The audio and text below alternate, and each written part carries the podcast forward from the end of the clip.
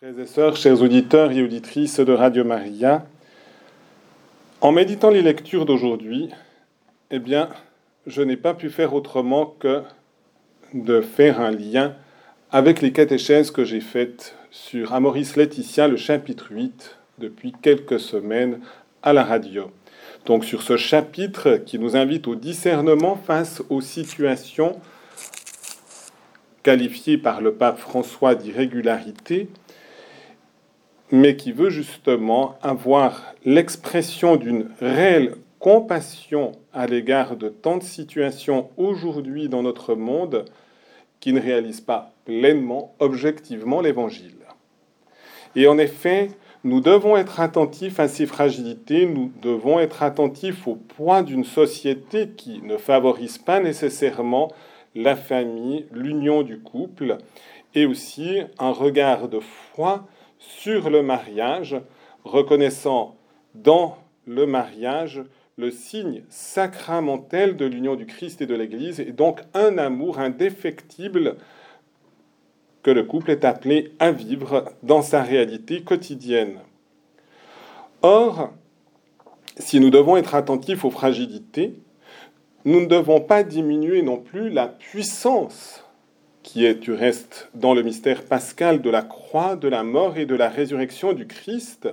et qui sort de son cœur pour nous rejoindre, et nous rejoindre tous parce que nous sommes tous fragiles, et que nous sommes tous pécheurs, et que tous nous chutons, mais tous nous sommes appelés à être relevés, également par la miséricorde divine. Et en effet, la puissance de Dieu s'exerce et Jésus, dans l'évangile d'aujourd'hui, qui reprend du reste aussi le texte d'Isaïe, qui montre que si nous sommes dans une humilité qui recherche sincèrement la volonté de Dieu, alors notre vie n'est pas fragile, mais elle est appuyée sur le roc, mais pas n'importe quel roc, pas le roc, on pourrait dire, illusoire de l'idéologie, pas même le roc de notre vie justement fragile, mais le roc qui est le Christ. Du reste, on peut voir spécialement cela aussi dans l'Évangile, dans la relation entre Jésus et Pierre. Pierre s'appelait Simon, Jésus l'appelle Pierre pour qu'il devienne le roc, et nous voyons justement Pierre souvent loin du Seigneur, souvent chuté, même dans ce moment suprême où Jésus offrait sa vie par amour pour les hommes, mais où Jésus ne se lasse pas de reprendre Pierre, il croise son regard, il lui offre sa miséricorde, Pierre pleure humblement, amèrement son péché, et Jésus le fortifie en le faisant le pasteur de ses brebis. Et donc,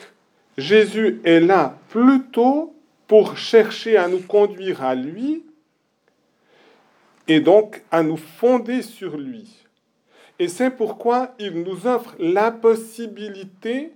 non pas de dire seulement Seigneur, Seigneur, et en négligeant de chercher sa volonté,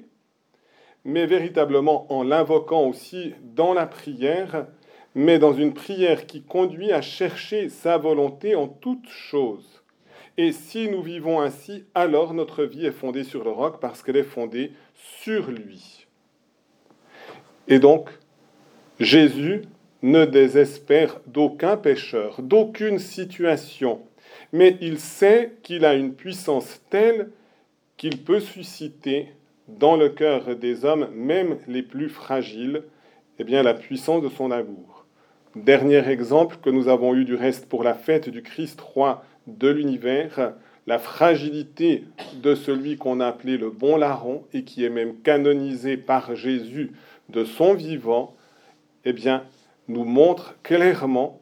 que nous confier à la miséricorde de Dieu, c'est prendre un chemin de conversion,